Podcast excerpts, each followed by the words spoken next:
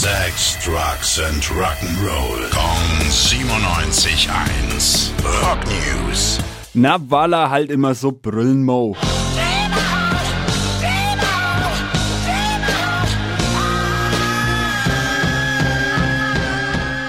Aerosmith Frontmann Steven Tyler. Seine Schreie haben ihn weltbekannt gemacht, aber genau diese Schreie haben ihn jetzt außer Gefecht gesetzt. Steven hat sich vor kurzem die Stimmbänder ramponiert und Aerosmith musste die Abschiedstour Peace Out unterbrechen. Sechs Konzerte wurden auf Eis gelegt, damit er sich erholen kann, aber leider ist die Verletzung schlimmer als gedacht. Sein Arzt hat jetzt bestätigt, dass er sich nicht nur die Stimmbänder kaputt gesungen, sondern dabei auch einen Kehlkopfbruch zugezogen hat. Respekt, das musste aus eigener Kraft erstmal schaffen.